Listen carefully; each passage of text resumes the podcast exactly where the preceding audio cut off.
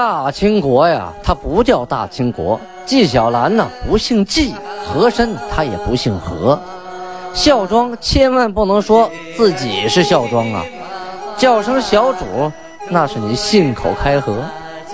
摆手绢的是妓女，肯定不是格格。今天呀，就听俊贝勒讲一段清朝历史正说的《清通鉴》。听众朋友们，大家好！有您的陪伴，童俊不孤单呐。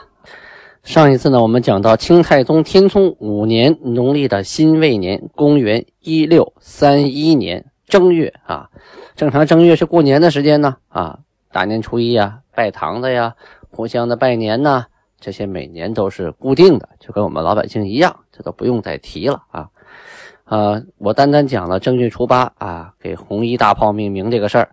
啊，然后命令童养性为汉军的啊总统领，负责汉军所有的事情啊，这是总理大臣。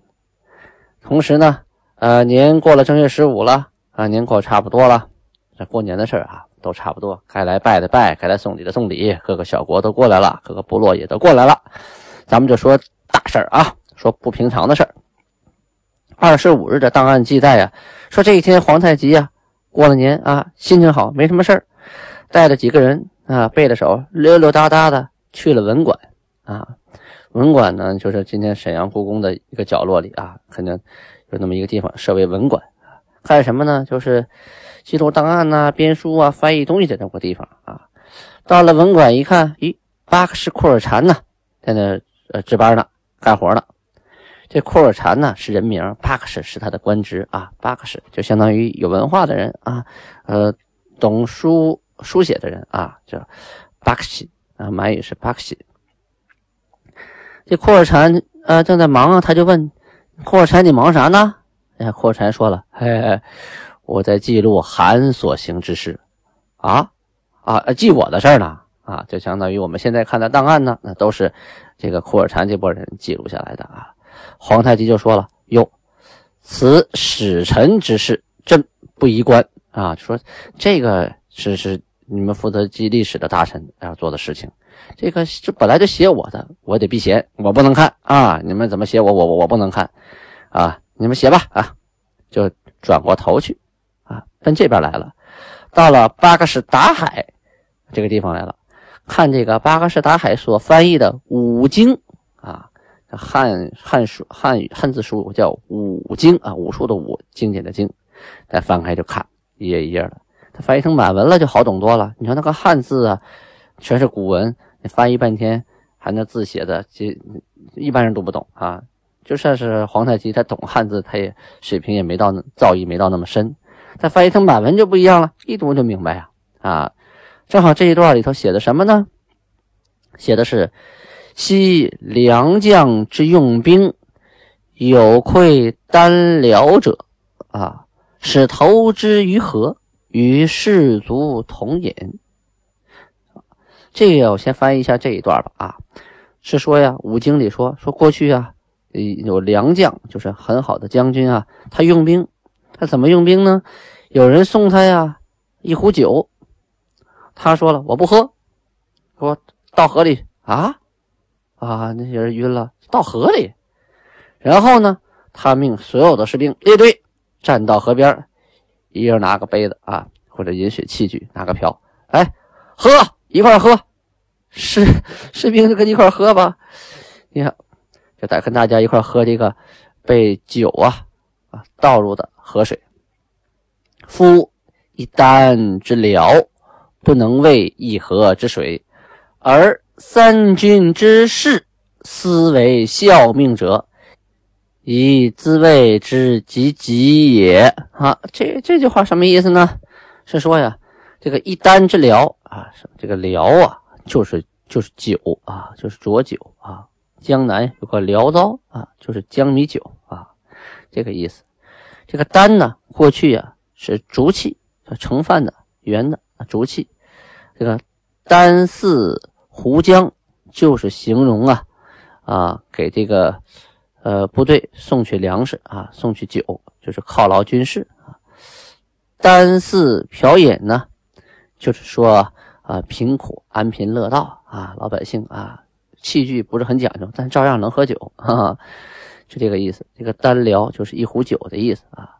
他说这个一壶酒倒到江里边，这个他不可能使这个一河之水都有酒味啊。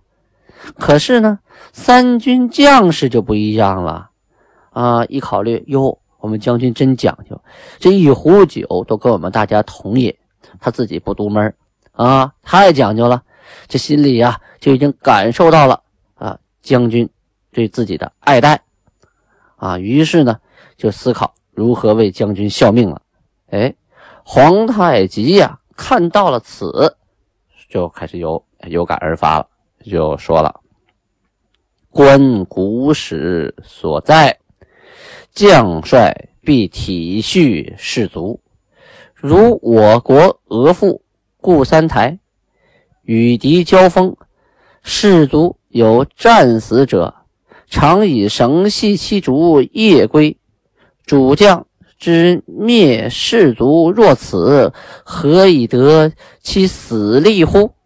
啊，他这段话的意思是这么说啊。今天我看到了古人写的历史啊，哎呀，这将帅呀就必须应该体恤士卒。你像我们国家那个额驸顾三台，跟敌人打仗的时候，手底下士兵战死了，战死了，你得把尸体带回来呀。你猜他怎么带的？他拿绳啊系在尸体的脚上。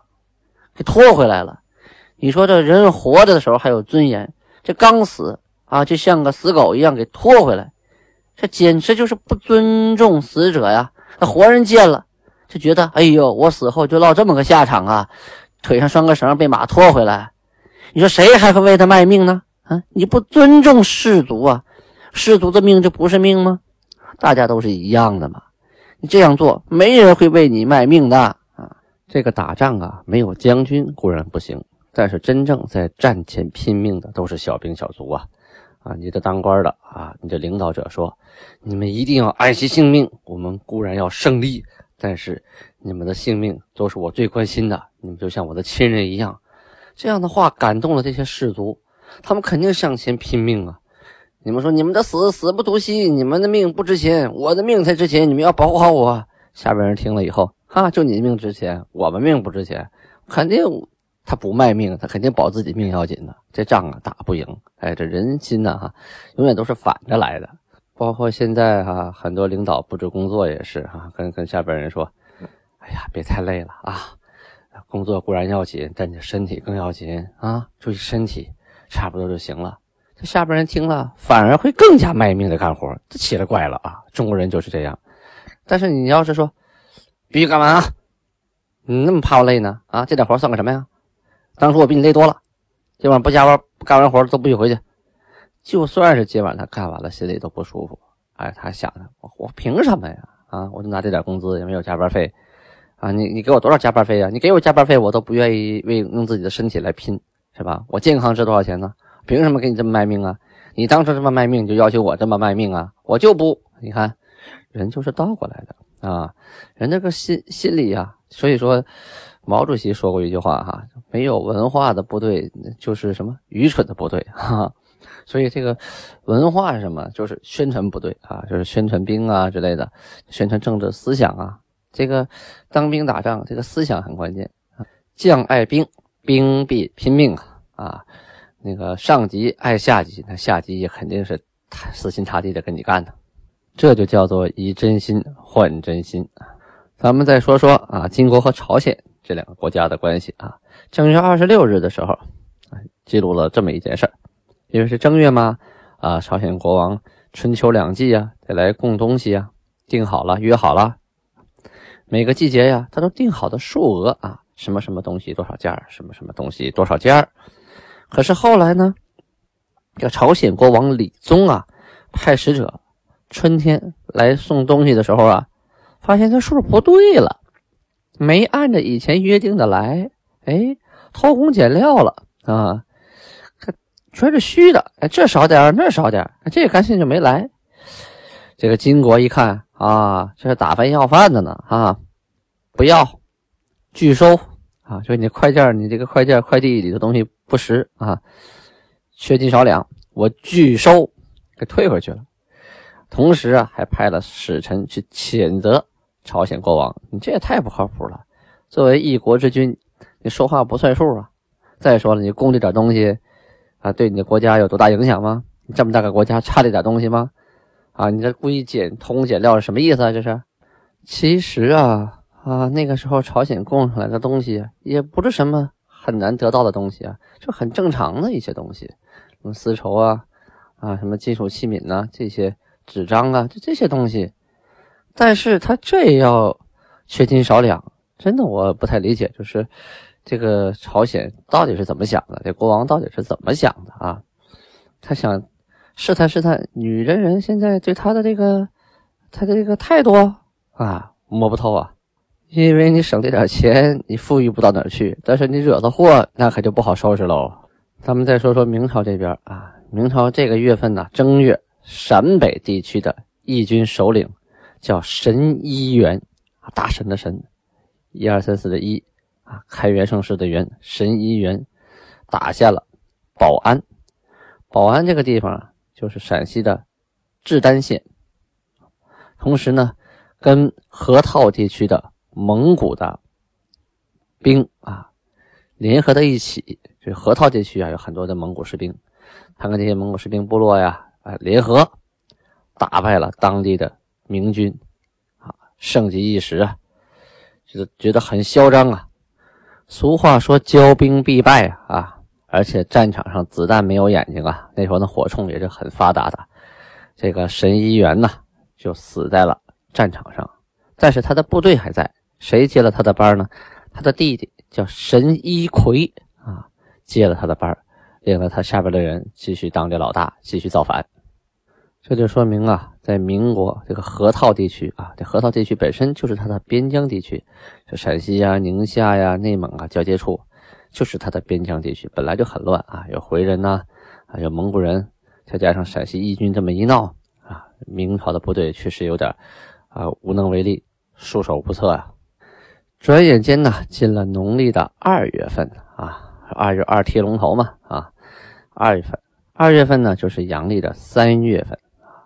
金国呀，开始严格的整顿部队了啊，还要严持守边的军令，就是说把军令啊规划的很细致，然后下发到啊守边的地区，就是边疆地区。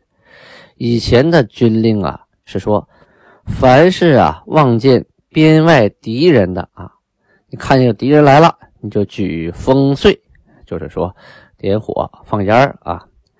敌人底边约百人者，悬一席，鸣一炮啊，就悬挂起一个席子啊，或者是一个旗子啊，都行，悬起来一个啊，要鸣一炮，这说明对面来了一百人，来了二三百人呢，悬两席，鸣两炮啊，旁边人听到了啊，来了二三百，来五百人呢，选三席，鸣三炮。啊，听着，咚咚咚啊！这对方来了五百来人，要是来了一千人呢，就学五席鸣五炮。就看，哟，对方来一千人，咚咚咚咚咚啊！老远的地方就数，一二三四五，一千人。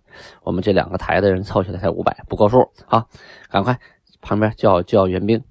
这样，要是来了一万人，则悬七席。炮声不绝呀，就是你有多少炮弹你就打多少炮弹吧，你就别停了啊！但那时候是信炮啊，就往天上打的啊。当然，你如果你有火炮往对方敌人阵地打，那你就继续放呗，是吧？来一万人你还合计什么呀？有多少炮你就放多少炮吧，等着别人打过来了，炮弹就归人家了啊。所以说来一万人就挂七席啊，七个席子，然后炮声不绝，咚咚咚咚咚咚就打起来了。旁边一听，哎呦，这是来了一万来人呐！赶紧去帮忙，想都不用想啊！而且要络绎来报，就是派啊快马，赶紧的，不停的来汇报军情。隔几分钟啊，隔一会儿就派一个出去，隔一会儿就派一个出去。以上这些呀，是以前对边关的啊规定。啊，到了这一年天聪五年二月份哈，重新又规定了，说守边的。诸臣要严查逃人，勿许台军容隐。是说呀，守边关的这些当官的啊，你们要仔细的盘查有没有要逃跑的人啊，不许台军呢把他们窝藏起来。台军就守边台的这些啊士兵啊，你你把这个要逃跑的金国人你给藏起来了，那不行。嗯，凡是逃只四五人者，就是跑了四五个的啊，令管敦台官率兵追之。就是管这个台子的小官，就跑了四五个啊，从你这跑出四五个，你就带你的人去追。即申报各将领，如隐匿不报，鞭一百。同时你追，你还得派个人去告诉啊上级将领，你要是隐藏他不告这个事儿，啊没追回来或者怎么怎么着的，回来打你一百鞭子。逃至二三十人者啊，这要是逃了二三十个这么多。那你不好抓呀，一分散开，你你没法找啊，需要沿途传报，就是整个这一道上啊，他你要挨个都告诉了旁边的边台，他们往哪边跑了啊，都要按着方向都要汇报。若乘马走者，所逃出地方台军，举碎勿绝，就是说你守的这个边台啊，有一队人骑着马跑了，你就要放。烽烟啊，狼烟咕嘟咕嘟冒起来了，大黑烟朝天了，而且不能让这个烟停了，一直放，直到这人追回来为止啊，或者有令说停了再说。这样的话呢，啊，旁边人都知道哦，这有烟，有一队人马骑马从这跑了啊。但是其他的，就是沿边的墩台，就其他的就不用那个放烟了，就从哪儿跑的哪儿放啊。其沿路传报台军，据令举岁。啊，洛邑传递，仍登记所报时刻，持物者，别一百。什么意思呢？这个大家想象的，以为就是说这个台是沿着边境的哈，其实不是。这个边境过去啊，不像现在这么细化啊。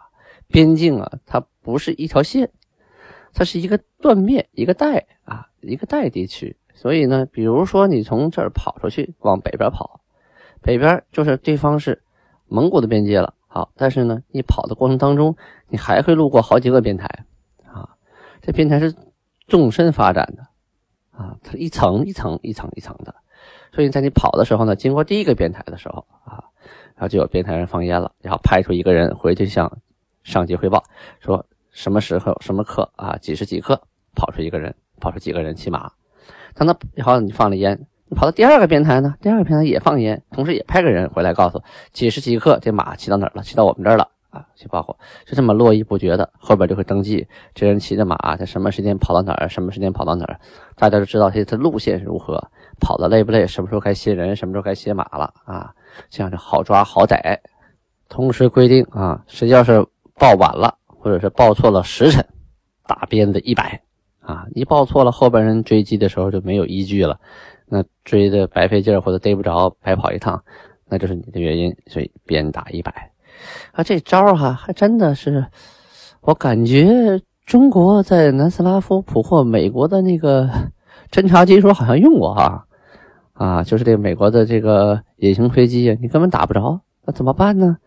于是啊，就在那个美国机场上安插上这个间谍，你这飞机一起飞，这边就给给信儿了，然后南斯拉夫这边呢就。就等飞机飞过来啊，就是计算时间，根据你飞机的速度啊，到这来大概是几点到几点？好，在这个时间内，我布出一个火力网，往天空上齐放，就等于一条鱼钻到网里边了，怎么都能把你打下来。只要你按那个速度飞到这个区域内，你就跑不掉。哈哈，那这招确实是中国人想出来的招啊，他和皇太极这招啊有异曲同工之处啊。这个军令的下达呀。同时也反映了金国的一个问题，就是说呢，不断的会有间谍啊逃出边外，同时呢，还会有一些金国已经投降的啊汉民，或者是说不想在这待下去的女真平民，想逃往外地，或者是一些想私自经商做买卖的啊，从边从边疆逃出去，这样人都是大有人在的，这种事情普遍存在了才会。下这个法令，这个法令永远都是在事实发生啊，普遍事实发生之后才会制定的。假设一年就一两个人逃出去，那犯不上为他制定个法律，对吧？身边这事情，哎，确实很多了，不制定法律不行了，哎，没法管了，这才下达了这么详细的令条。从侧面也反映出啊，金国的社会啊，有很多不稳定的因素啊，这个不断有人外逃，这也是因素之一呀。二月份的时候啊，派出去征剿瓦尔喀的金军部队啊，从宁古塔那个地方。派人回来报信儿，宁古塔呀，就是今天牡丹江下边的宁安县啊。宁古塔，这个宁古塔呀，在电视剧里常说啊，发配到宁古塔怎么怎么着。这个地方就属于是胡尔哈部啊，胡尔哈地区。然后这个瓦尔喀呀，比胡尔哈还要远啊，属于是现在的俄罗斯地区了，就是黑龙江中下游往北边走啊，是那边。俄罗斯那一片，他到了你回到了三江平原，回到了牡丹江宁古塔呀，赶紧就是派人回来骑快马报个信儿，说这个征瓦尔喀的部队呀，成功了，胜利了，俘获了男子啊一千二百九十名，你看数很精确哈，一千二百九十名，妇女呢一千二百八十四口，同时幼丁幼丁就是。没成年、不够壮年的啊，六百零三名，同时还缴获了人参呐、皮子呀，特别特别的多。其实这个瓦尔喀和胡尔哈这个地区啊，都是原来女真人啊居住的地区，包括满洲啊这个词，现在我们说满满族怎么来的？它就是满洲这个词。满洲嘛，我第一第一讲第一课啊，第一天就说满洲这个州。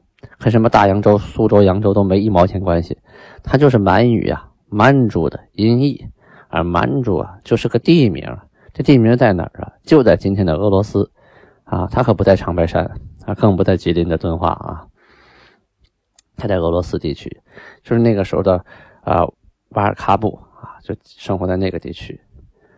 这个呢，以后我们还会详细的讲，因为在金国的时期啊，东北平原出现了一段时间的真空。所以呢，呃，在黑龙江中下游的，包括黑龙江北岸啊，就是现在布拉格维申斯克到哈巴罗夫斯克之间这个地区啊，布拉斯维布拉格维申斯克呀，过去叫海兰泡啊，是中国有地名叫海兰泡。那个哈巴罗夫斯克呢，叫伯利啊，这原来都是中国的城市。这两个城市之间的这个广阔的地区。啊，包括平原地带很大一片，还有山区，这都是女真人世世代代居住的地方。所以呢，派兵去那边啊，裸回的这个女真人呢，他语言上没有任何的差异，就是说，他们的文化和他们的那个科技生产力相对要落后，还是以渔猎为主，也兼有农业。但是，在这一地区的人呢，他毕竟是女真人啊。就是老家，从老家往回带人，他首先从语言、生活习惯上没有什么差异，很好沟通，很好交流，不需要翻译。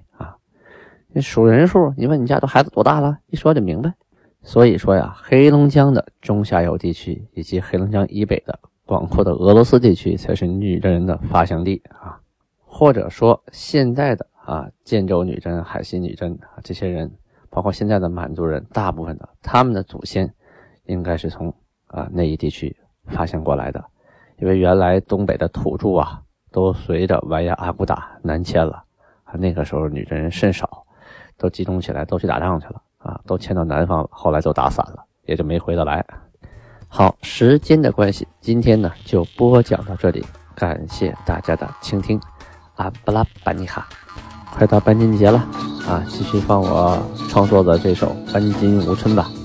意思就是《班金节之歌》，满语呢，管歌曲叫《无春》。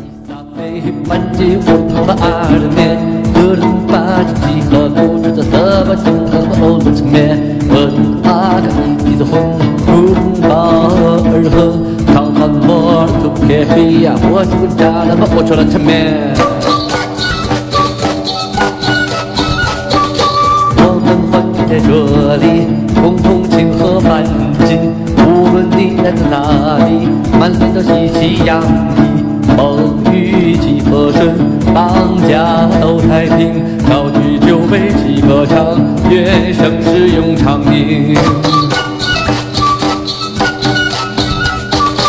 我们好忙诶，不出了客，不准蹲这边马克西那，马克西好忙诶，我们吃客，唱完我了打了红杯，喝完咱们就唱起歌，听到了歌声你跳起来，跳完咱们再一起喝，手里的酒杯不能空着。着。我们好忙诶，不出了客，不准蹲这边马克西那，马克西好忙诶，我们吃客，唱完我打了红杯，喝完咱们就唱起歌，听到了歌声也跳起来，跳完咱们再一起喝，手里的酒杯不能空着。